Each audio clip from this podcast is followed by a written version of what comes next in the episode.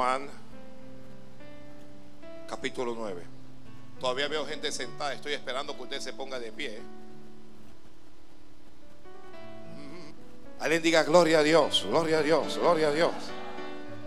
¿Lo tiene ya? Leemos en nombre de Jesucristo, dice así. Al pasar Jesús vio un hombre, ¿cómo era este hombre? Ciego de nacimiento. Y le preguntaron sus discípulos diciendo, Rabí, ¿quién pecó? ¿Este o sus padres para que haya nacido ciego? Respondiendo Jesús, o respondió Jesús, dijo, no es que pecó este ni sus padres, sino para que las obras de Dios se manifiesten en él. Me es necesario hacer las obras del que me envió, entre tanto, el, entre tanto que el día dura. La noche viene cuando nadie puede trabajar. Entre tanto que estoy en el mundo, luz soy del mundo. Dicho esto, escupió en tierra e hizo lodo con la saliva y untó con el lodo los ojos del ciego. Y le dijo, ve a lavarte en el estanque de Siloé, que traducido es enviado.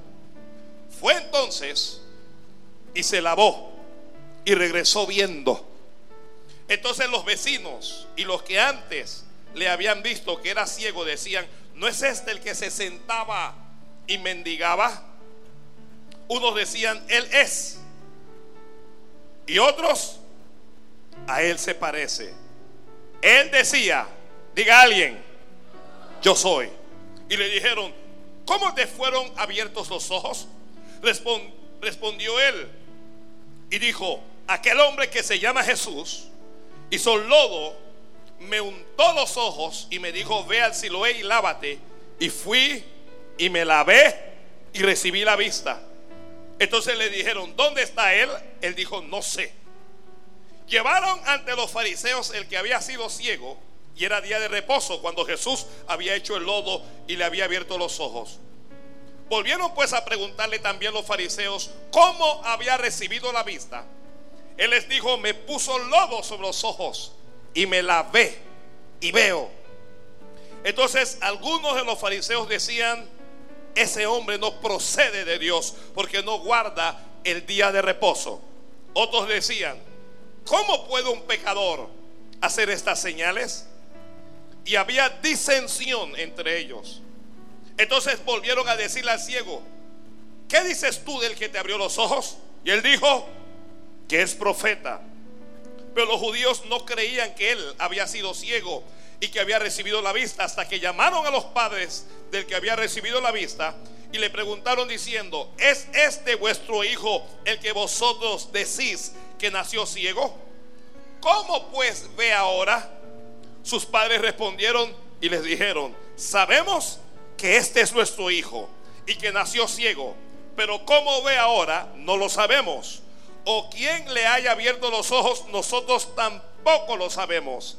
Edad tiene. Preguntadle a él. Él hablará por sí mismo.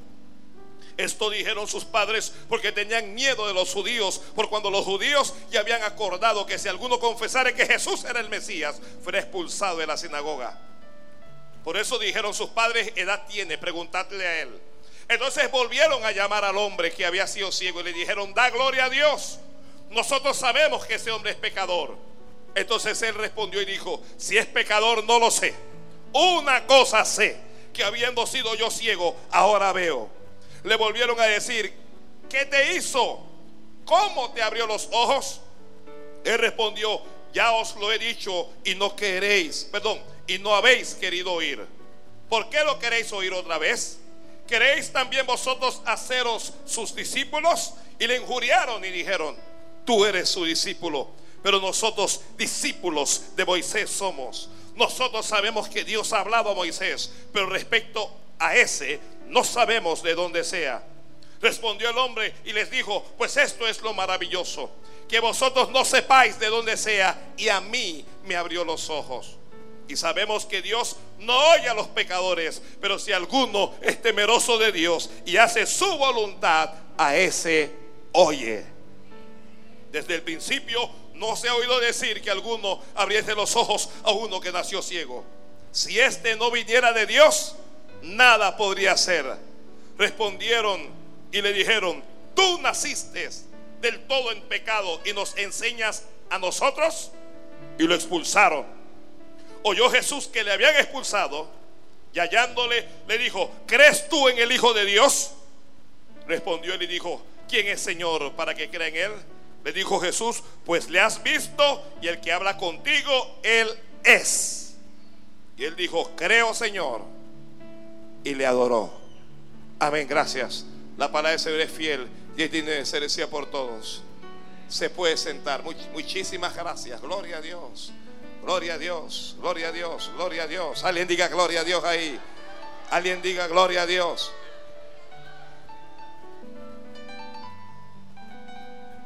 Hoy quiero hablarle brevemente.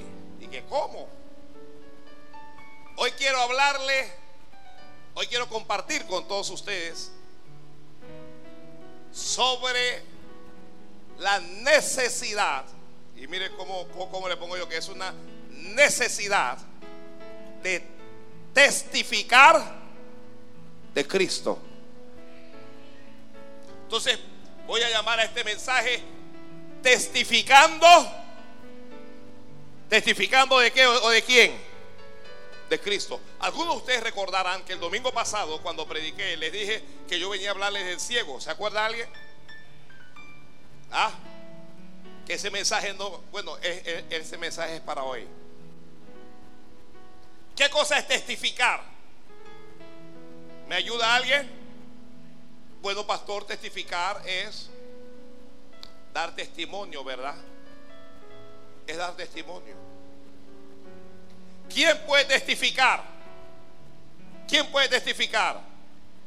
Solamente puede testificar un testigo. Solo puede testificar quién, dígamelo a alguien. Un testigo. ¿Y quién es un testigo? ¿Alguien tiene su boletín allí? ¿Quién es un testigo? Testigo es la persona que está presente en un acto, en una acción o en un acontecimiento. Ese es testigo. Es la persona que lo vio, pero puede ser también que la persona no vio, pero que la persona oyó. ¿Ok? La intención del testigo puede ser voluntaria, usted puede ser testigo voluntariamente, pero usted en ocasiones es testigo involuntariamente. A veces vemos cosas que ojalá no hubiésemos querido ver, pero la vimos. Y como la vimos o la oímos, usted escuchó, usted no vio, pero usted escuchó que alguien estaba planeando la muerte de otra persona. Y luego usted se da cuenta que ese hecho se concretó que mataron a esa persona. Y están buscando testigos. Usted es un testigo. Usted no vio el crimen, pero usted escuchó del plan. Entonces, podemos testificar de lo que hemos visto. Podemos testificar de lo que hemos oído. Y podemos testificar de lo que hemos vivido. ¿De qué cosa puede testificar usted? Dígalo. Primero, de lo que hemos visto. Segundo, lo que hemos oído. Y tercero, tercero, lo que hemos vivido. Gloria a Dios. Gloria al Padre. El testimonio tiene, el testimonio tiene algunas intenciones. ¿Cuál es la importancia del testimonio? Bueno, el testimonio, tiene como intención traer a la luz toda verdad. El testimonio de Cristo tiene la intención de dar gloria a Dios. El testimonio de Jesucristo número 3 va a inspirar y a dar esperanza al que escucha.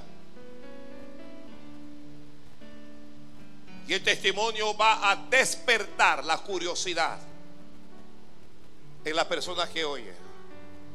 ¿Cuántos de ustedes aquí han ido a algún lugar porque otra persona fue? Yo no sé si aquí habrá alguien que ha ido a Disney o usted se fue a, yo no sé a dónde fue usted, vamos aquí mismo a Panamá. Alguien le dijo que fue para allá y fue espectacular lo que vio. Que, que, fue un restaurante y que la comida es excelente. Y usted no sabía nada, pero como esa persona estaba hablando con, con esa convicción, usted dijo, yo quiero ir para allá. ¿Le ha pasado a alguien aquí? Ah, le, le pasó, hermana. Porque la persona que estaba testificando despertó su curiosidad. Usted dice, yo voy. Yo voy. Gloria a Dios. Gloria a Dios.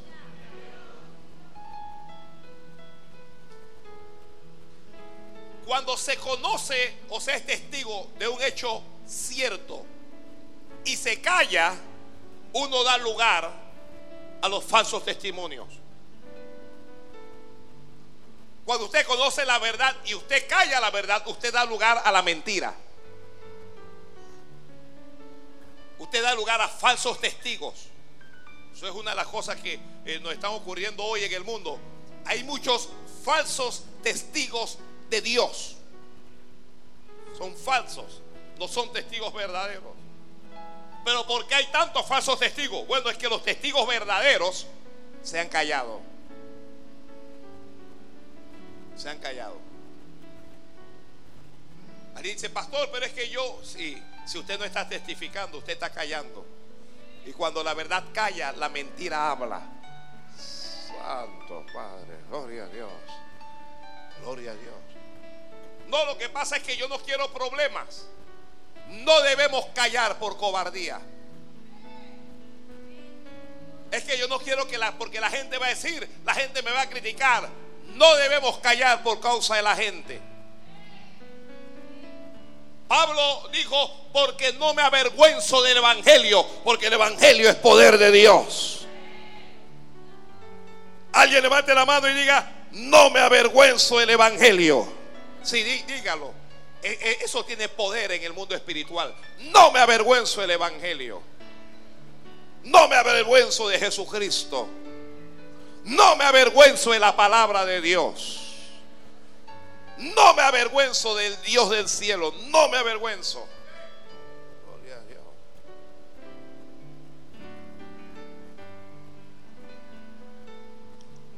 Hay gente que calla por maldad. No solamente por temor, sino por maldad. Usted sabe que se cometió un hecho, están a punto de condenar a un inocente. Usted sabe la verdad, pero usted calla. Eso se llama maldad.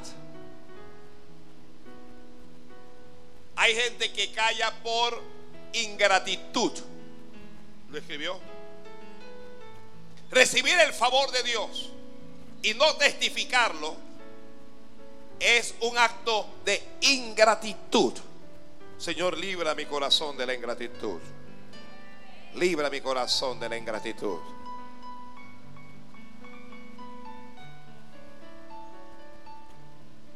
Vamos a lo que leímos. Este hombre es un hombre que nació. ¿Cómo nació este hombre? ¿Cómo nació? Es ciego de nacimiento. Es ciego de nacimiento. Antes del capítulo 9 de Juan, usted no escucha hablar de este hombre. Las condiciones en las que nacieron en medio de una sociedad perfeccionista lo condenaron a vivir en la miseria. Lo condenaron a vivir en la oscuridad. Lo relegaron y lo convirtieron en un ciudadano de tercera categoría.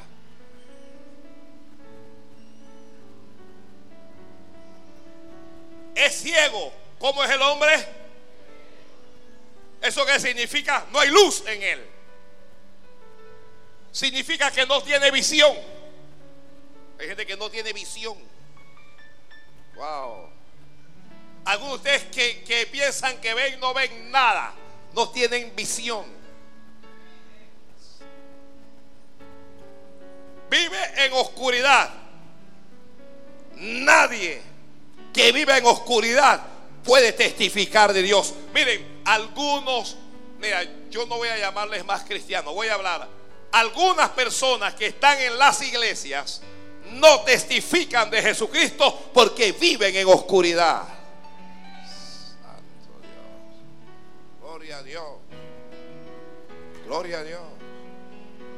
Viven en, en la oscuridad. Nadie que viva en la oscuridad va a testificar nada de Dios. La Biblia dice que él se sentaba y mendigaba. Al menos así dijeron alguien. ¿Qué cosa hacía él?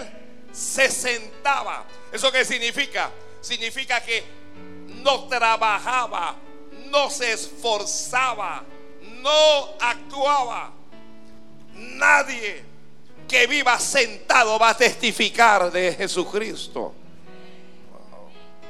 No es la voluntad de Dios que tú estés sentado. Ya, ya, está pensando tú que qué hago, me paro. No es la voluntad de Dios que usted viva sentado, sentada. Santo Padre. Dios no te creó para estar sentado, sentada, para calentar una silla. Dios te creó para la gloria de su nombre. El problema de los que se sientan es que se sientan a esperar que los demás le den. El problema de los que se sientan es que los que se sientan comienzan a depender de los demás. Señor, revela lo que yo estoy tratando de decir aquí torpemente. A veces estoy limitado por mi propia lengua.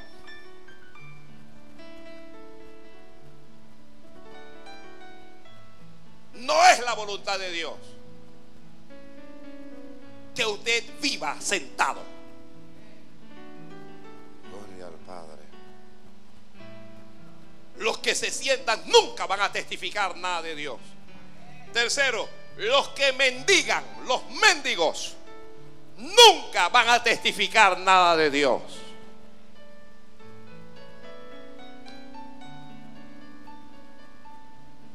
¿Alguien puede darme una definición sencilla de un mendigo?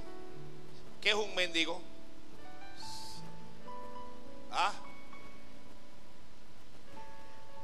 Uno que pide dinero, uno que, se, se la pasa rogando el favor de los demás. Hay gente que son mendigos de dinero. Entonces usted los lo ve. Yo, yo sé que algunos de ustedes están pensando y que gracias a Dios que yo no, pero un segundito. Algunos mendigan en la empresa en donde están. O mendigan en el gobierno, al partido político al que pertenecen. No actúe como un mendigo. Aló no actúe como un mendigo. Hay mendigos de amor. De amor. Quémame, pero no me dejes.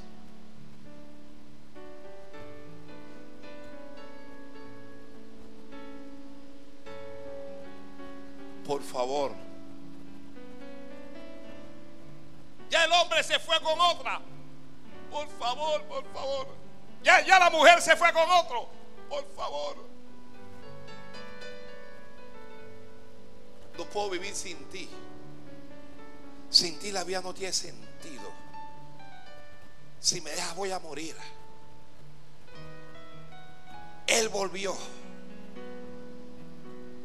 Volvió casado. Ella se murió de amor.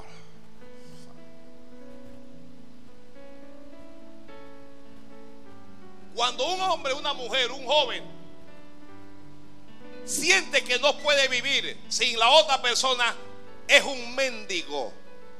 Está mendigando, eh, ¿cómo, llamarle? en sentimientos amorosos. Por favor. Pastor, mire, este hombre, lo que pasa es que este hombre esto, este hombre aquello me maltrata, me insulta, me llama fea, me denigra, me todo. Y, y entonces em, se fue con otra, estuvo conmigo, me contagió una enfermedad aquí y allá. Y ahora me quiere dejar, pastor, me quiere dejar. hermana, dale gracias a Dios. Dale gracias a Dios.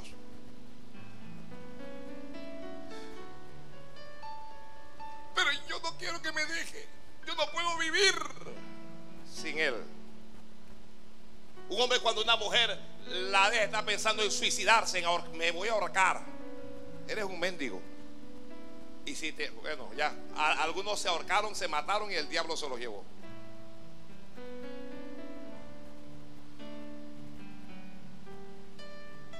Santo Dios. ¿Qué otra cosa podemos mendigar? A ver. ¿Ah? ¿Perdón? No estoy escuchando. Ayúdenme los que están adelante.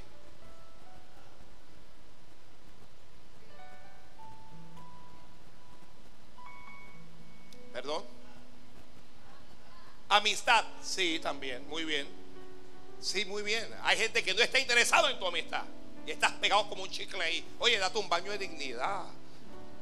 Dese un baño de dignidad. Si no quiere tu amistad, se la pierde, se la perdió. ¿Ah? Si, si no valoró tu amistad, se la perdió, hombre. Se la perdió.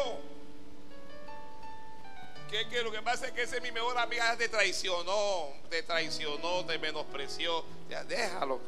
Gloria a Dios. Alguien diga gloria a Dios. El hombre vivía mendigando. El hombre no trabajaba. No se levantaba, por lo tanto.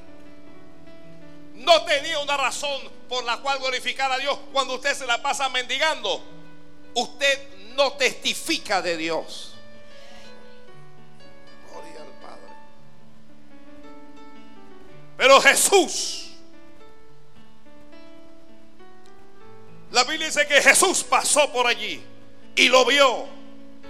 Dios te ve sin importar cuál sea la condición que tú tengas. Que Dios te ve sin importar cuál sea la condición que tú tengas. Dios está viendo tu condición. Y cuando tú tengas una condición que es contraria a la voluntad de Dios, el Señor está dispuesto a hacer un milagro por ti. Alguien se perdió la oportunidad de decir amén, Señor. Cuando tú tienes una condición contraria a la voluntad de Dios, el Señor está dispuesto a hacer un milagro por ti. Señor, hazlo por mí.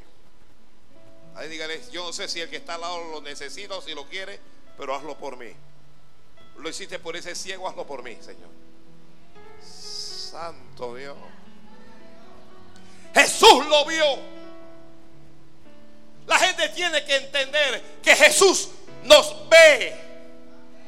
Que Jesús te está viendo. Por eso es importante darle gloria a Dios. Aleluya. Por eso es importante nosotros levantarnos. ¿Alguien recuerda al paralítico que estaba sentado allí en la silla? ¿Lo recuerda? Que si alguien lo recuerda, ¿qué estaba haciendo el paralítico? ¿Qué estaba haciendo el paralítico? Mendigando. Pasó Pedro y Juan. El paralítico los ve. Y el paralítico siente en su corazón, estos hombres tienen algo para mí. Yo tengo algo que Dios te va a dar a ti ahora mismo. El paralítico le extiende la mano. Le está pidiendo, pedís y no recibís porque pedís mal. Algunos de ustedes están pidiendo y no están recibiendo porque están pidiendo mal. Él estaba pidiéndole dinero a los que tenían la capacidad de hacerle ver. Santo Dios. ¿Alguien extienda la, la mano ahí? Dame. Pastor, no tengo trabajo. Tengo mujer. Tengo hijos. Tengo que pagar la casa. El colegio de los muchachos. Pastor, deme un dólar. Pastor, deme un real. Hermano, usted está pidiendo mal.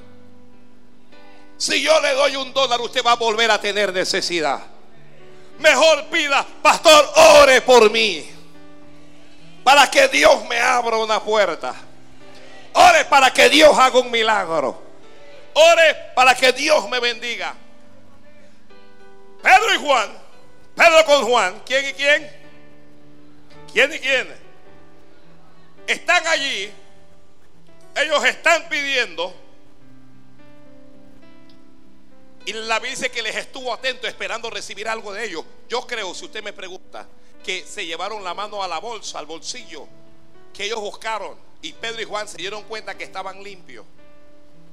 ¿Cómo estaban ellos? Oiga, si usted no tiene dinero, no se sienta mal. Lo voy a repetir, nadie quiso decir amén a ese punto. Si usted no tiene dinero, no se sienta mal.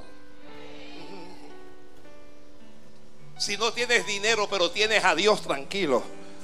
Si tienes a Dios, lo tienes todo. Ay, Dios mío. Pedro y Juan buscaron y no encontraron. Para los apóstoles ahora aquí dice que uno tiene que vivir con millones de dólares y que uno tiene que vivir yo no sé a dónde, porque eh, la doctrina de la prosperidad es contraria a la de Pedro y Juan. Pedro y Juan no tenían lo que tienen algunos, lo que tenemos algunos ministros hoy, para no quedarme por fuera. Pedro le dijo, no tengo oro y no tengo plata. No tengo lo que tú quieres. No tengo lo que tú esperas. No tengo lo que tú deseas.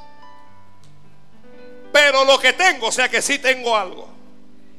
Lo que tengo te doy en nombre de Jesucristo. Levántate y anda. Y lo tomó de la mano y, el, el paralítico saltó, hermano, y se puso de pie y caminaba bien y comenzó a saltar y a gritar. ¿Qué hace el paralítico tan pronto se pone de pie? Entra al templo, saltando, gritando y glorificando al Señor.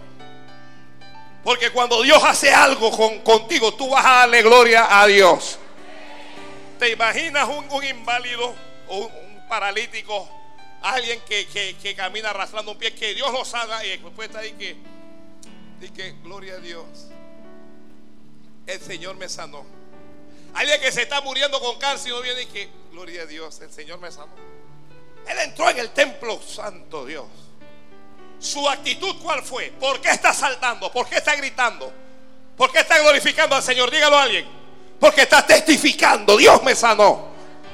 Si Dios te salvó, a quien Dios salva, el que se siente salvado ya, sientes que tu alma no se va a perder en el infierno, entonces tú tienes motivo de alegría para decir todos los días, oiga, Jesucristo me salvó. Si siento que estoy perdido, no puedo decir nada. Volvamos al ciego, volvamos al ciego. Alguien hágame el favor, si quiere, no es obligación, pero cierre los ojos un minuto. Eh. Cierre los ojos un minuto. No abra los ojos hasta que yo le diga. No abra los ojos. Pastor, ¿y usted por qué quiere que cierre los ojos? Para que usted vea cómo ese ciego vivía permanentemente en oscuridad. No podía ver al vecino o a la vecina que está al lado. No podía ver nada. Ya, gracias, ábralo. Ya tienes una idea del ciego. Lo que tú acabas de hacer en 30 segundos, ese ciego lo vivió durante toda su vida.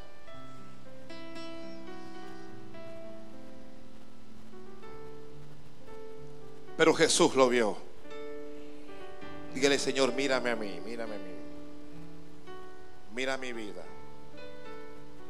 Jesús lo vio. Gloria a Dios. Pero no solo Jesús lo vio, los otros también lo vieron. Los discípulos de Jesús dijeron, pobre miserable, seguro que pecó él o fueron sus padres los que pecaron. Entonces le preguntan, maestro, rabí, ¿Quién pecó? ¿Este o sus padres para que haya nacido ciego? Mire, no siempre que le pasa algo malo es que uno está en pecado. Hay gente que es más santa que usted y que yo. Y le están pasando cosas malas. Ay, Padre Santo.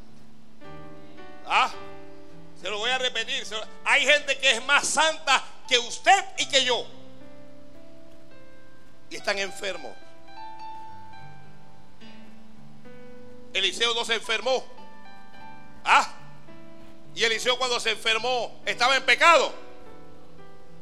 Un hombre santo de Dios.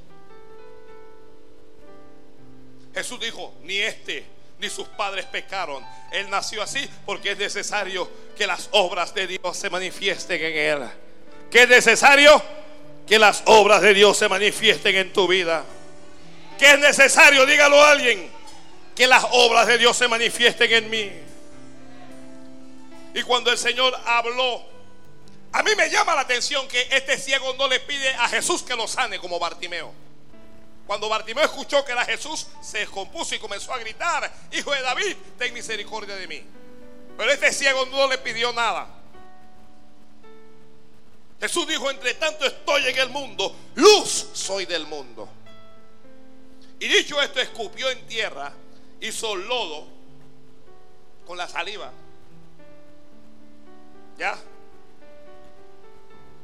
Qué cochinada es escupió, si yo escupo aquí, ¿se imagina lo que, lo, lo- lo que subirían a las redes sociales si yo escupo aquí, hago lodo con la saliva ah, y se lo pongo en los ojos de algunos de ustedes? ¿Se imagina qué no se diría? Eso saldría en Metcon, en TVN, en, ¿cómo que se llama el, el otro?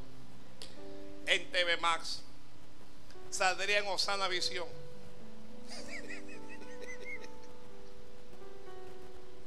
Mis autoridades me llamarían, "Ba- Bailey, pero ¿qué es lo que te pasa, Bailey?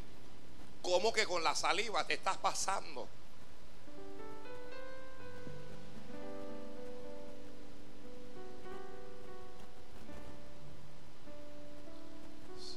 Ve y lávate.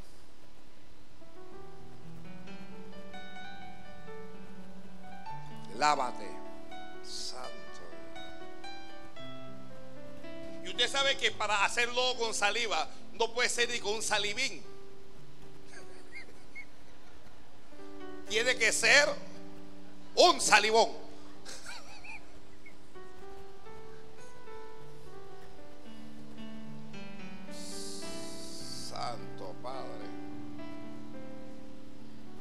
Le dijo, ve y lávate al Siloé. Fue, se lavó y santo Dios. Mira, cuando tus ojos son abiertos, en el momento en que Dios abre tus ojos, tú comienzas a darle gloria a Dios. Mire, la mayoría de los que estamos aquí, ninguno decíamos amén, gloria a Dios, aleluya, ni hablábamos lenguas. Nosotros no. Nosotros antes nos gustaba el merengue, la bachata, la salsa, el rock y la cosa. Eso era lo nuestro. Lo nuestro era hablar obscenidades. Bueno, los de la mayoría.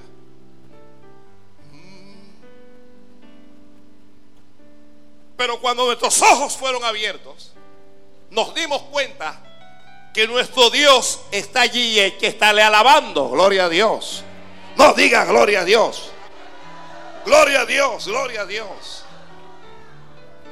El ciego volvió viendo. El ciego entendió.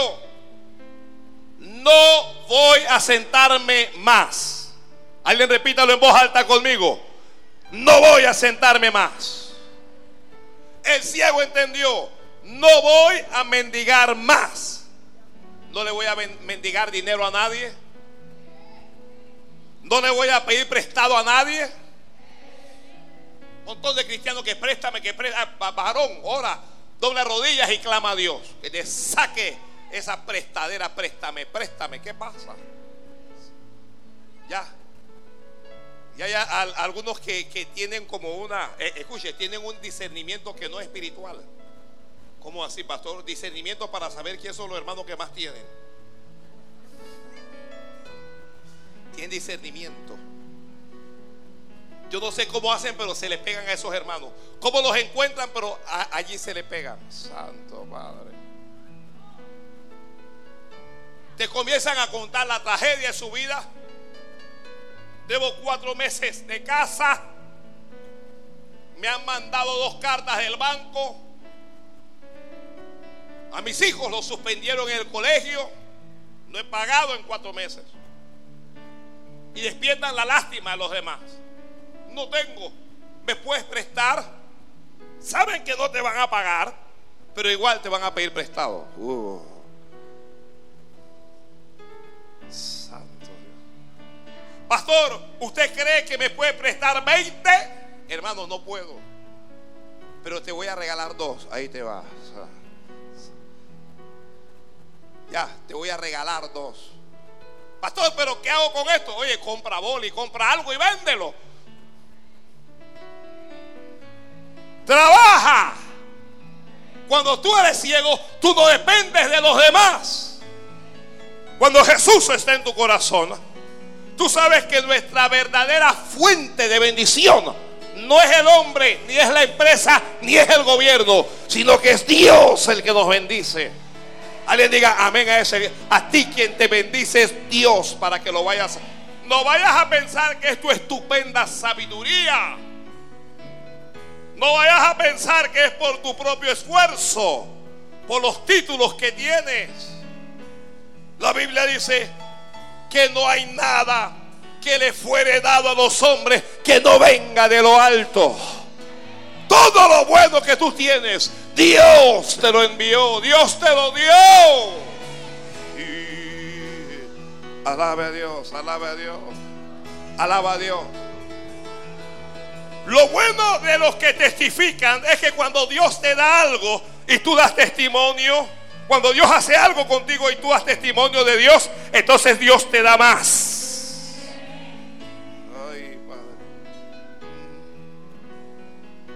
El hombre volvió viendo. La Biblia dice, regresó y regresé, se fue. Dice, se lavó y regresó viendo. Los vecinos, dice, y los que antes habían visto, escucha lo que dice la Biblia, los que habían visto que era ciego. Ay, Dios mío. Alguna gente va a mirarte y va a ver y va a saber que tú eras un enfermo. Ya no lo eres.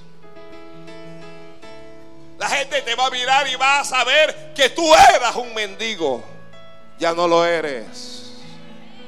La gente te va a mirar y va a saber que tú eras el que te sentabas. Que ya no lo eres. Que tú eras el que te querías matar, que ya no lo eres. Que ahora tienes a Dios en el corazón. Y cuando tengo a Dios en el corazón, todo lo puedo. Alguien dígalo conmigo, todo lo puedo en Cristo que me fortalece. Pero dígalo fuerte, todo lo puedo en Cristo que me fortalece. Santo Dios. Oye, quita la mirada de ese hombre. Quita la mirada de esa mujer. Usted no puede hacer de un hombre o de una mujer un ídolo, un Dios en su vida.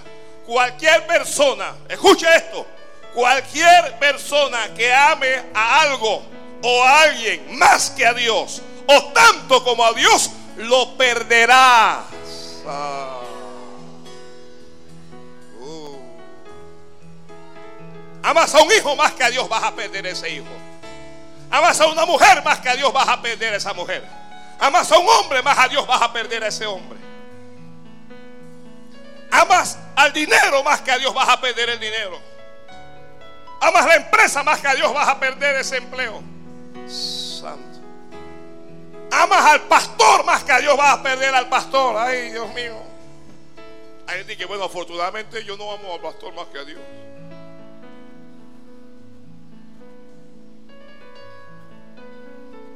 Mm. Gloria a Dios, gloria a Dios, gloria a Dios. Pastor, ¿y yo cómo sé si lo amo más que a Dios? Bueno, si tú piensas que no puedes vivir sin esa persona, estás en problemas. Póngase a pensar usted cómo reaccionaría si lo pierde. Pastor, ¿y yo no sé qué es lo que está pasando ahí, flaco. Acá está saliendo la retransmisión de lo que yo estoy hablando. La bota del flaco. Santo.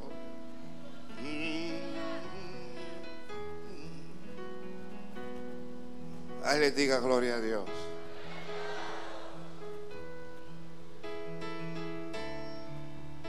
Amarás a Jehová tu Dios con todo tu corazón, con toda tu alma, con toda tu vida, con todas tus fuerzas. Le amarás más que todas las cosas, dice la Biblia.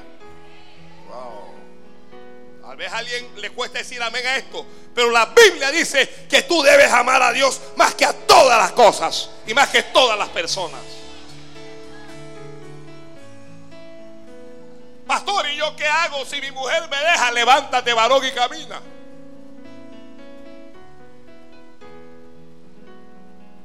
Pastor, ¿y si me deja mi novia? Ese no era. Esa no era.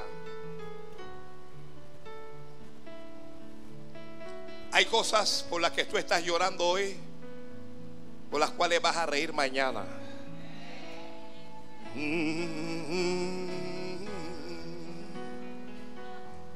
Hay alguien aquí que recuerda su primer gran amor. Usted no se casó con el primer gran amor, ¿se acuerda? Cuando ese primer gran amor te dejó, te querías morir. No querías comer. No podías vivir.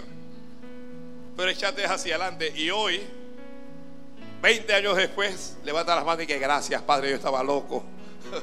Yo estaba loco, Jehová. Yo estaba loco. Mm.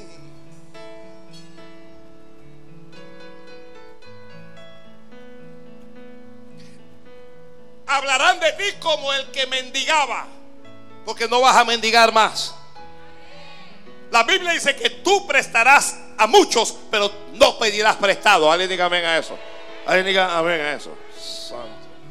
En serio, pastor, en serio. Gloria a Dios. Si usted no comienza gloria a Dios, yo voy a quedarme aquí.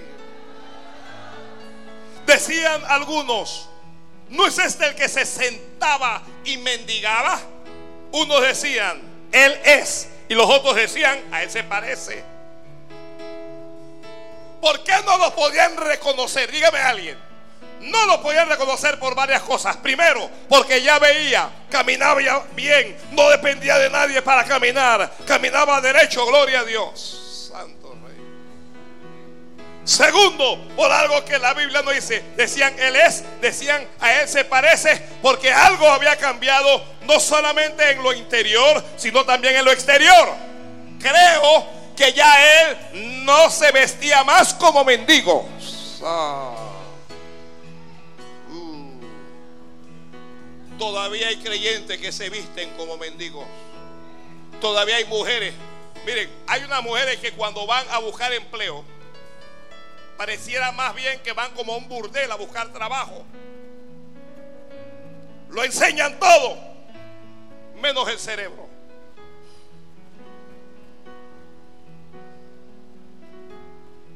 Quieren que la contraten por su cuerpo, no por su preparación no por causa de su capacidad. Está mendigando. Deme dinero y hagan con mi cuerpo como quieran. Oh, está mendigando.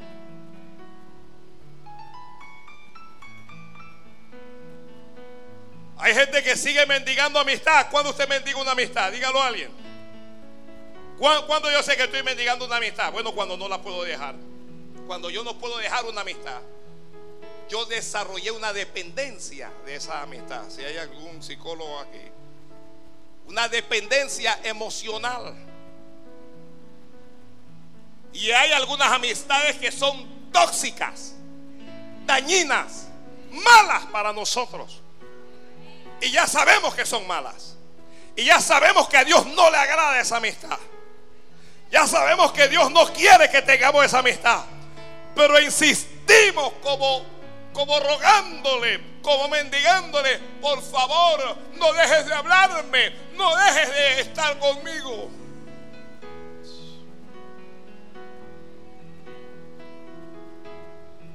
algo cambió en el ciego que no lo podían reconocer. Unos decían, Él es, otros decían, se parece, pero no estoy seguro. La verdad es que Él se parece. Oiga, usted es, usted se llama fulano de tal, digo sí. Usted y yo estábamos en la escuela. Perdón, pero es que yo, yo no le reconocía. Es por lo que Cristo ha hecho en ti. Ah, Alaba. Mm, alguien que no es mendigo, que levante la mano y alabe al Señor ahora.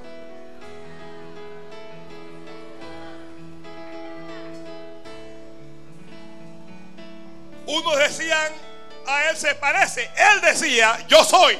¿Yo soy quién? ¿Quién soy yo? Yo soy el que era ciego. Yo soy el que era mendigo. Yo soy el que se sentaba. No, no te equivoques. No te equivoques.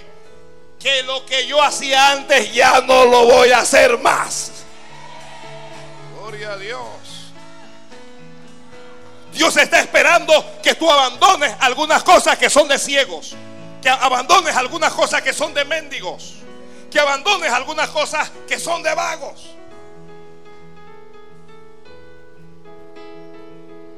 Él decía, yo soy. Y comenzó el interrogatorio. Eh, escuche la pregunta. ¿Cómo te fueron abiertos los ojos? ¿Cómo es que si tú naciste ciego ahora puedes ver? Santo Padre. Miren, hay oportunidades que usted tiene que aprovechar. El que está escribiendo, escriba. Para testificar de Jesucristo hay que aprovechar las oportunidades. Muchacha, tengo tiempo que te veía. Oye, tú tienes mi edad. Yo tengo cincuenta y tanto. Pero te ves bien. ¿Qué, ¿Qué te has hecho? ¿Cómo haces para mantenerte? Esa es tu oportunidad. Mujer, esa es tu oportunidad. Vas a decir, ¿cómo? Bueno, te voy a contar. Ciego era yo. No veía. Mendigaba. Dependía de los demás. Pero un hombre escupió. El ciego dijo, un hombre llamado Jesús. El ciego dijo, un hombre que se llama Jesús. Cuando le, cuando le preguntan al ciego, ¿cómo fueron que te abrieron los ojos? Él comienza respondiendo diciendo, aquel hombre que se llama Jesús. ¿Cómo que se llama aquel hombre? ¿Cómo es que se llama? Jesús, Jesús. Cuando te pregunten algo, tú vas a contestar, aquel hombre que se llama Jesús. Oh, yo estaba perdido, yo estaba muerto, desamparado estaba yo, estaba condenado al fracaso, pero me encontré aquel hombre que se llama Jesús. Aquel hombre que se llama Jesús. Cuando abras tu boca para testificar, no digas yo, yo esto. Lo que pasa es que yo, yo, yo trabajé, yo estudié, yo fui y yo hice una licenciatura, luego hice un posgrado, después hice una maestría, luego fui hice un doctorado. No, cuando tú comiences a hablar, le vas a decir a todo el mundo, soy lo que soy, porque aquel hombre que se llama Jesús me encontró. Aquel hombre que se llama Jesús me ha encontrado a mí. Santo Dios, aleluya, les bendiga a Dios ahora. Gloria a Dios, hombre. Gloria a Dios. Cuando ya tú ves, cuando dejas de mendigar, tú vas a comenzar a testificar de Jesucristo. Testificar de Jesucristo.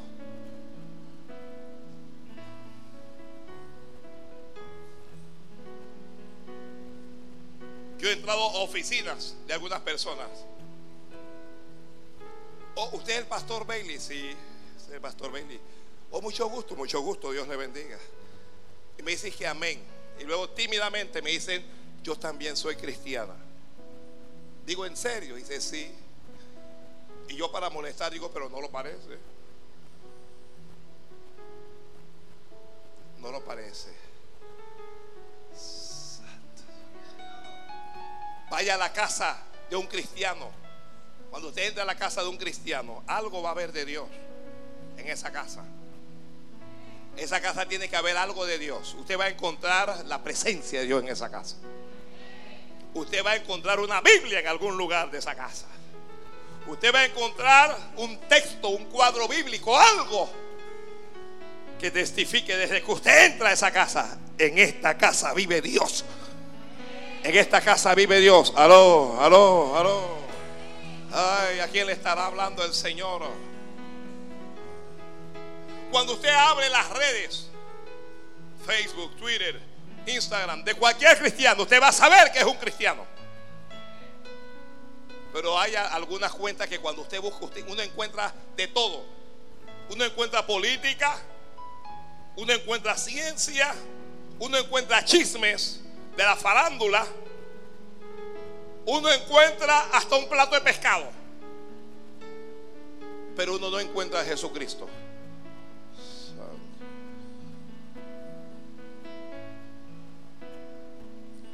Deme un pescado frito, por favor. Y entonces usted antes de comerse lo dice un segundo. En vez de orar, hay gente que antes de orar lo que hacen es que buscan, no tengo mi celular aquí. Sacan el celular y hacen así. Y lo suben. Mira. Aquí comiendo en tal restaurante. Ridículo. Ridículo. ridículo. Viajé a, a, yo no sé a dónde. Fui a, a, Disney y entonces sale con piolín. Con piolín, que uno no sabe si piolín es hombre o es que es lo que es piolín.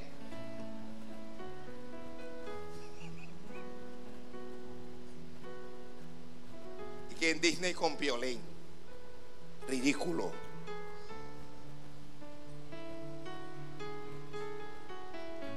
para que tus amigos sepan que estabas en Disney. Te felicito. Pero cuando usted busca algo de Cristo no tienen nada. No tienen nada. No dicen nada de Dios. No dicen, han recibido mucho de Dios, pero no han testificado nada de Dios.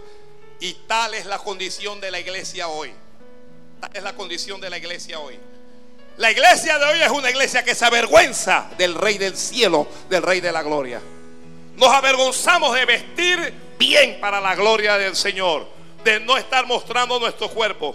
Nos avergonzamos de aquel que derramó la sangre en, la cruz del Calvario y murió y resucitó por nosotros. Nos avergonzamos de decir que nosotros somos creyentes, que somos cristianos, que somos de Dios. Eso nos da vergüenza. Y como nos da vergüenza, entonces en las redes están los brujos, están los santeros, está, eh, Walter Mercado, está toda clase de gente perversa envenenando y dañando a la gente.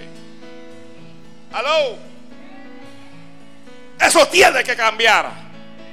Eso tiene que cambiar. Tenemos que comenzar a subirles mensajes de amor, de fe y de esperanza a la gente. Tenemos que comenzar a decirle a la gente, si te encuentras en oscuridad, si estás mendigando amor o amistad, si no, no, sientes nada por la cual vivir y estás deprimido y te quieres morir, yo quiero decirte que yo vivía exactamente igual. Yo quiero decirte que yo me deprimía también. Yo quiero decirte que llegó un momento en que yo no quería vivir. Pero un hombre llamado Jesús Jesús, el Rey del cielo, Él me encontró y ahora mi vida tiene propósito. Ahora hay esperanza en mí. Y ahora quiero compartir estas nuevas de amor. Alguien diga, amén, Señor, así es. Aprovecha la oportunidad. ¿Alguien se ha preguntado cuántos mensajes subo yo a las redes al día? Hay gente que es fanática de eso. Y muy bien. Muy bien. Pero comienza a subir más de Dios.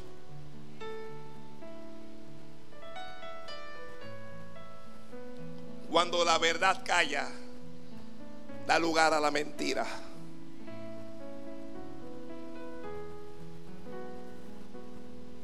El ciego dijo, aquel hombre que se llama Jesús, hizo lodo me, gusta que el ciego dice, mire lo que dice el ciego. Dice, aquel hombre que se llama Jesús hizo lodo. No dice con qué hizo el lodo. Hizo lodo. Me untó. Él no dice que aquel hombre que se llama Jesús escupió y con su saliva hizo lodo. Él dice, no, él hizo lodo. Hay algunas cosas que está tratando de decir, pastor, no entiendo. Que hay algunas cosas que son del Evangelio que no hay que explicar a los que no son del Evangelio. Uh.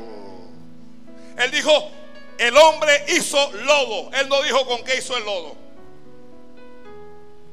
No, que lo que pasa es que ven que te voy a explicar el diezmo, es que no te voy a explicar la ofrenda. Ven para explicarte por qué nosotros vestimos así.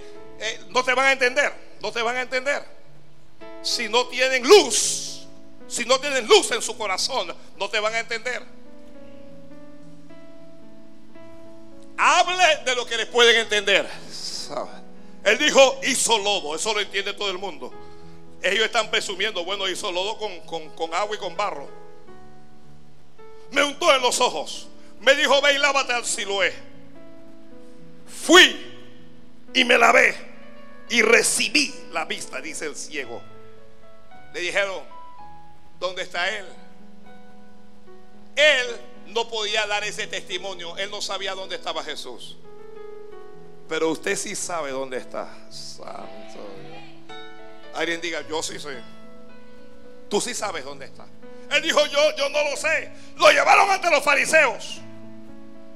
Y los fariseos comenzaron a interrogarlo.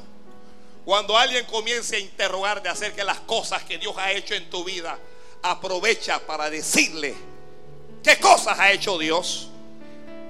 ¿Qué cosas hizo Dios en, en, tu vida? Mire, algunos de ustedes van a tener acceso, esto no es con todo el mundo, pero algunos de ustedes van a tener acceso a cierto grupo de personas a los que todos no llegan. Cuando llegues allí, esa gente no cree en Dios, no ama a Dios.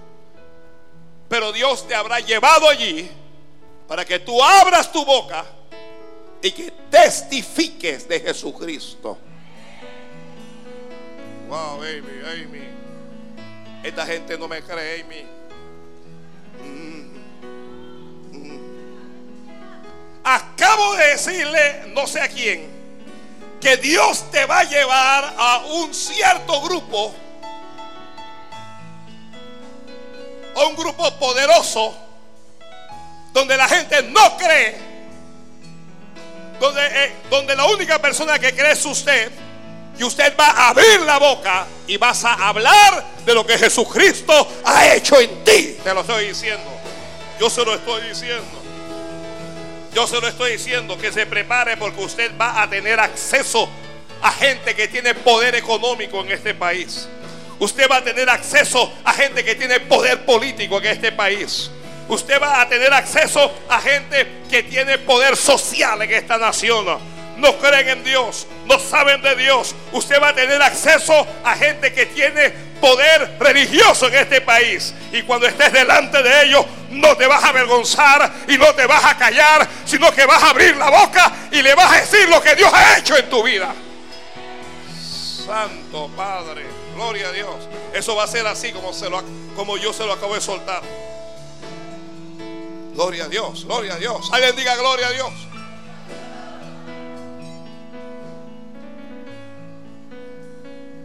Que está escribiendo, escriba. No te canses de testificar lo mismo. ¿Escuchaste eso? No te canses de testificar lo mismo. Si Dios me salvó, ¿qué quieres que yo diga? Aquel a quien Dios sanó puede testificar de que Dios le sanó. Pero si lo que Dios ha hecho conmigo es que me salvó, bueno, eso es todo lo que yo puedo decir. Repítelo uno y otra y otra vez. ¿Alguien recuerda a la mujer samaritana? ¿Alguien la recuerda?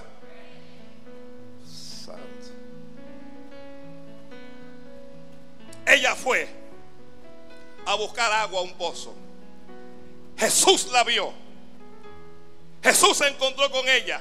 Le dijo, mujer, dame de beber. ¿Qué le dijo?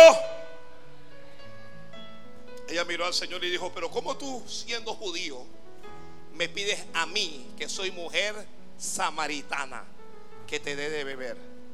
Porque los judíos y samaritanos no se llevan entre sí. Mire, cuando usted va a testificar, el que está escribiendo sigue escribiendo. Usted testifique hasta sus enemigos. Que judíos y samaritanos no se llevan.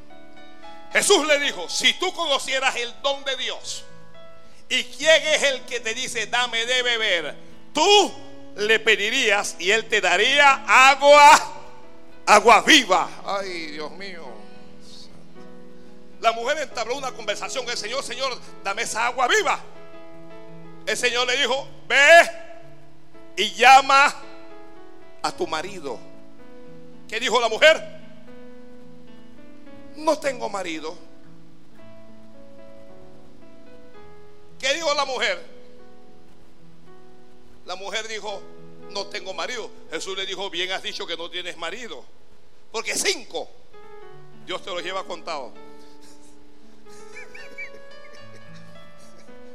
Dios, Dios te los lleva contado. Cinco maridos has tenido. Y el que ahora tiene, o sea que sí tienes, no es tu marido. Ella se despeluca y dice, wow, me parece que tú eres profeta. Me gusta que ella no se ofendió. Hay gente que uno le habla la verdad y se ofende. Hay gente que uno le dice la verdad y se molesta. Pero ¿por qué te vas a molestar por la verdad? ¿Ah? ¿Por, ¿Por qué si alguien dice que has tenido cinco y tú sabes que has tenido cinco, ¿por qué te vas a molestar? Al final, la mujer tiene esa, esa revelación de, de Dios. ¿Y qué hace la mujer? ¿Qué hace la mujer? La mujer dejó el cántaro donde había ido a buscar el agua. Y la mujer fue a la ciudad. Dígame alguien, ¿a qué fue a la ciudad? ¿A qué fue a la ciudad? A testificar del encuentro que había tenido. Mire, la mujer no se había bautizado. La mujer no era llena del Espíritu Santo. Para testificar de Jesucristo no hay que estar bautizado, no hay que ser lleno del Espíritu Santo. Mire, para testificar de Jesucristo solo tienes que haber tenido un encuentro con Él. Cuando tú tengas un encuentro con Jesús, las cosas que eran muy importantes para ti van a pasar a un segundo plano. Todo lo que era muy importante para lo más importante para ella era el agua. En ese momento ella dejó el cántaro y fue a la ciudad y vio a los hombres y le dijo, oigan, acabo de hablar con un hombre que me ha dicho todo lo que yo he hecho. ¿No será ese el Cristo? No, hombre, y ¿cómo puede ser? Sí, vengan. Y, llevó a muchos hombres a donde estaba Jesús. Y muchos de esos hombres se convirtieron al Señor. ¿Por qué? Dígalo a alguien. Por el testimonio de la mujer. Ah, gloria a Dios. Cuando tú comiences a testificar vas a recibir oposición. No hay verdadero testimonio sin oposición. ¿Ya? Yo, yo siempre que escribo algo de, de- de Dios en alguna de las de las redes, a mí me escribe mucha gente, gloria a Dios, aleluya, pero a mí también me escribe gente eh, contradiciendo lo que digo, atacándonos.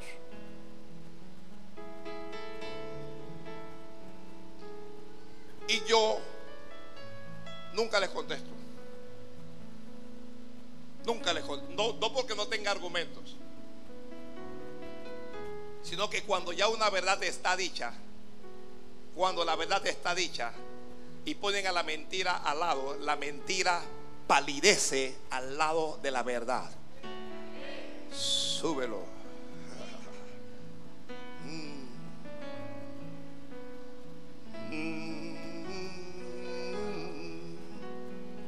Ellos te van a atacar, te, te van a llamar ignorantes, que tienes la mentalidad de un país tercermundista. Te, te van a atacar con cosas como esas. No importa. La verdad hay que decirla. Hay que decir la verdad de todas maneras. Hay que decir la verdad. A lo bueno hay que llamarle bueno. Y lo malo es malo. Aló. Es así. A lo bueno hay que llamarle bueno. Y a veces cuando usted llame bueno a lo bueno, hay gente que se va a ofender. Y cuando usted llame malo a lo malo, hay gente que se va a ofender.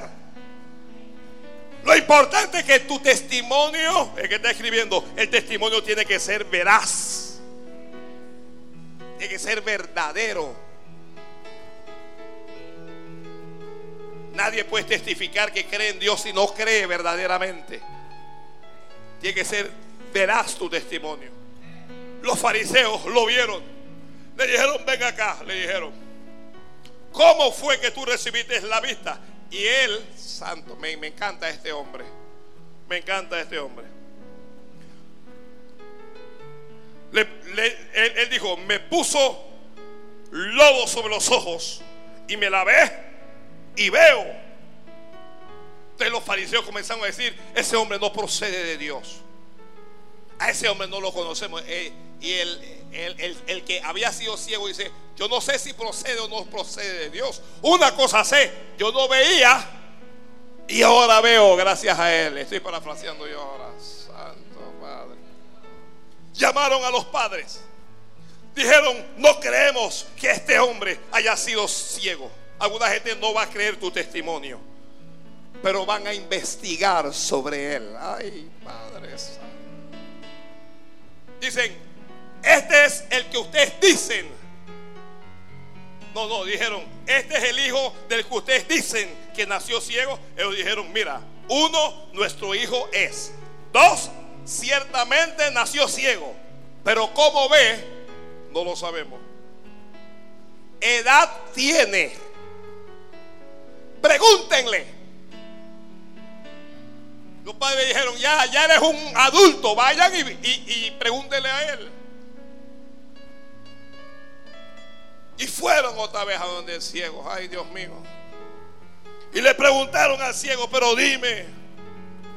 Él dijo, ya yo se los he dicho y ustedes no quieren creer. ¿Qué es lo que quieren? Ustedes quieren hacerse sus discípulos también. Ellos dijeron, nosotros, nosotros somos discípulos de Jesús, pero este, a ese no conocemos de dónde ha salido. Al final del camino, ¿saben lo que hacen con el ciego? Lo expulsan de la sinagoga. Lo expulsaron.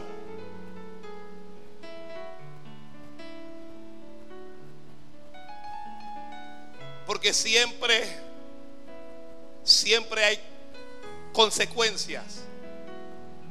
La gente no, testifica de Jesucristo por la crítica de la sociedad.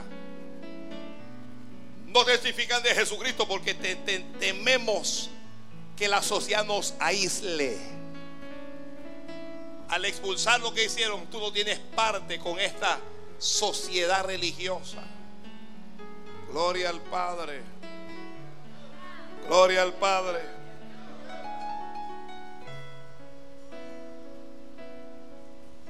La Biblia dice, bienaventurados sois cuando hablen toda clase de mal contra vosotros mintiendo. Dice, bienaventurados sois. Si te persiguen, si te arrojan piedras, si te critican por causa de Jesucristo, oye, bienaventurado eres. Bienaventurado eres.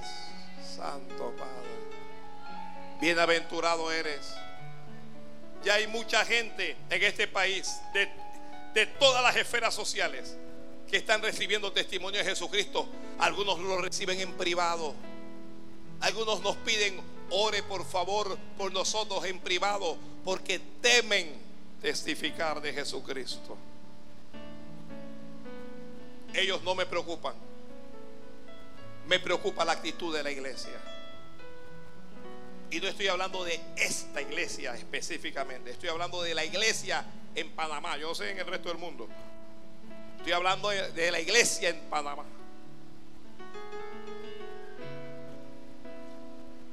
Necesitamos volver a testificar. Necesitamos volver a algunos principios. Necesitamos volver al testimonio de Esteban. ¿Cuántos recuerdan a Esteban? Lo estaban, lo, lo tomaron, lo calumniaron, lo acusaron falsamente, lo llevaron ante los magistrados, pensando que Esteban se iba a retractar. Pero Esteban comenzó a pasearlos, los llevó desde Abraham y hasta Jesucristo en la Biblia. Y al final le dice, ustedes los mataron. Esteban testificó que Jesús era el Mesías, que era el Salvador. Cuando Esteban hablaba, ellos rechinaban los dientes. Fíjese, ¿de, qué testificó Esteban? Dígame alguien, ¿de qué testificó? Cuando usted esté en casa, lea el libro de Hechos, allá en el capítulo 7, y usted va a ver que Esteban testificó de la Biblia. Les habló pura Biblia. Él, no dijo nada de él. Lo llevó desde Abraham, los llevó por, por Isaac, por Jacob, los paseó por Josué, los paseó por todo, los, llevó por David, todo el Antiguo Testamento. Él testificó, fue de la Biblia. Testifica la palabra de Dios. Testifica la palabra de Dios. La Biblia dice que ellos estaban enojados, apretaban los dientes. Y en, algún momento Esteban dice, veo los cielos abiertos. Ahí comenzó a testificar de lo que él estaba viendo. Veo los cielos abiertos y al Hijo del Hombre sentado a la diestra de Dios. Santo Padre. Tomaron piedras, le arrojaron piedras por causa del testimonio. Escriban, hermanos, por causa del testimonio, en ocasiones nos van a arrojar piedras. Yo estoy tratando de formar creyentes con fundamentos, creyentes que no teman a las piedras, que no teman a la crítica, que no teman a la burla de los demás, que no teman al que dirán. Todo no puede ser dinero, dinero, dinero. Necesitamos nosotros entender que tenemos valores, que tenemos principios, que tenemos un Dios y un Señor y Salvador que se llama Jesucristo.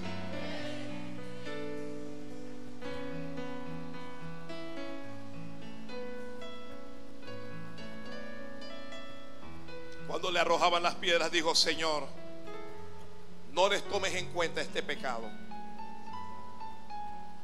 Y mire lo importante de testificar. Dice que las ropas, dice la Biblia, que, que la ropa de Esteban la tomaron y la pusieron a los pies de un joven que estaba siendo testigo de lo que estaba ocurriendo allí. Cuando usted testifique, va a cambiar la vida de gente que está en contra de su testimonio. Wow. Ese es Saulo. Saulo estaba parado allí. Pusieron la ropa. Nadie sabe por qué lo pusieron. Allí donde estaba él a sus pies. Y Saulo consentía. Decía así: tírenle más piedras, mátenlo. Lo que Saulo no sabía es que él se iba a convertir en un testigo más grande que Esteban. Santo Padre. Tomaron a Pedro y a Juan los acusaron falsamente, los azotaron, los magistrados los llamaron y les intimidaron, les prohibieron que hablaran en nombre de Jesucristo. Y Pedro y Juan dijeron, juzgad vosotros si es justo obedecer a los hombres antes que a Dios. Porque nosotros no podemos dejar de hablar y de decir lo que hemos visto y lo que hemos oído. Yo no puedo dejar de hablar lo que yo he visto y lo que yo he oído. Santo. Al mismo Saulo, cuando estaba, mire, cuando usted está dispuesto a testificar, cuando usted se convierte en un testigo de Jesucristo, Jesucristo te llevará de un lugar a otro. Agarre eso a alguien, ah, agarre eso a alguien. Si tú estás dispuesto a testificar de Jesucristo, Jesucristo te llevará por las naciones. Ay, Padre Wow. Wow. Gloria a Dios. ¿Alguien recibió eso?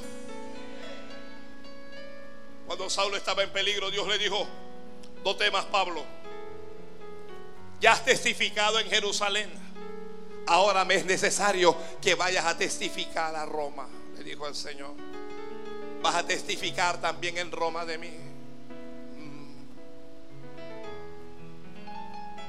Testificar de Cristo trae salvación.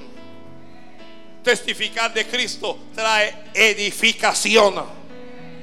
Testificar de Cristo trae bendición. Hermano, a partir de hoy usted no puede callar más. Usted no calle más. Si tú ves que testifica de Jesucristo y alguien abandona tu red, dale gracias a Dios.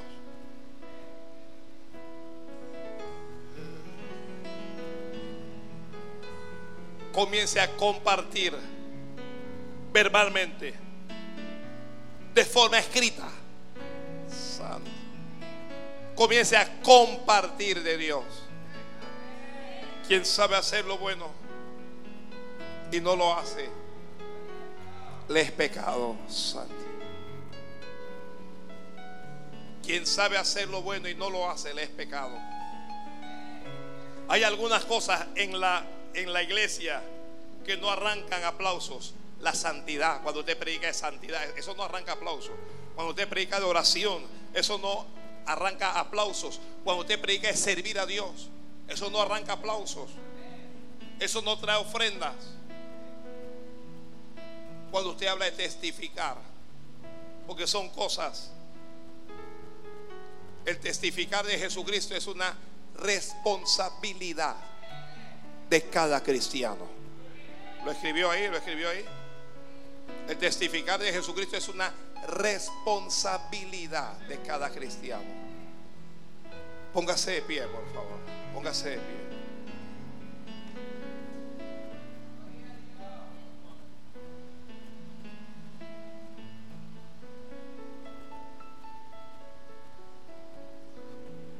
Alguien póngase de pie ahí. Allá, apágame esos abanicos allá. Bendiga a Dios, bendiga a Dios. Mire, yo debo concluir, porque nos vamos a reunir dentro de unas tres horas en este lugar con el pastor Duncan para concluir nuestros tres días de fiesta que hemos tenido. Creo que si Dios nos ha dado esta palabra, cada vez que Dios habla es porque Dios quiere bendecirnos. No tenemos un Dios que nos quiera hacer daño. Nuestro Dios no nos quiere hacer daño. Dios nos quiere bendecir. La Biblia dice, si oyereis hoy su voz, no endurezcáis vuestros corazones. No cierres tu corazón para no recibir la verdad de Dios. No cierres tu corazón para no permitir la bendición en tu vida. La gente nos ve pero no lo sabe. Y a veces sí nos da vergüenza. Y a veces sí tenemos temor. La gente no lo sabe. Pero en ocasiones, en ocasiones pecamos de ingrato. Ingratos. Siempre es bueno saber que alguien antes que tú testificó. Pero siempre es bueno saber que Dios te ha elegido para ser testigo. Yo siento que el testimonio es una obligación de cada creyente. Usted sabe que si hay un homicidio, hay un crimen, y usted es testigo del crimen, usted lo único que hizo fue ver. Y las autoridades se dan cuenta que usted vio. Ustedes saben que a usted lo obligan a ir a testificar, ¿lo sabía? ¿Y por qué lo obligan? Porque usted presenció el acto. Usted fue un participante ocular del hecho. Y eso lo convierte en parte del proceso. Nosotros somos parte de la historia de la iglesia. Cuando usted lee el libro de los cuando usted lee el libro de los hechos, el libro de los hechos no tiene la palabra amén al final. El libro de los hechos no se cierra porque la iglesia sigue haciendo cosas hoy. Y hoy nosotros somos parte de esa iglesia. Usted y yo debemos tomarnos bien en serio esto de, de ser hijos de Dios, de ser testigos de Jesucristo. Y solo necesitamos hacerlo personalmente, en las redes sociales. Testificar es dar gloria a Dios. Quiero orar por todos los que han escuchado esta palabra. Sé que miles de personas nos están escuchando por la radio, pero quiero orar por aquel que dice, Dios me habló. Y yo tengo que testificar de Jesucristo. Esa persona que pasa adelante, por favor, venga, vamos a orar. Usted dice, yo, yo tengo, sí, que me espere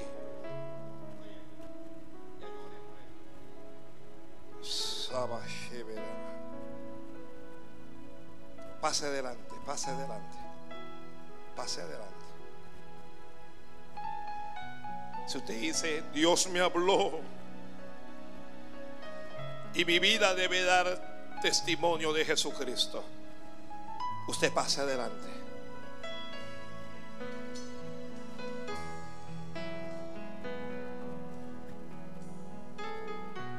Conocer el hecho y no declararlo es ser cómplice de la maldad que se hace o que se hizo.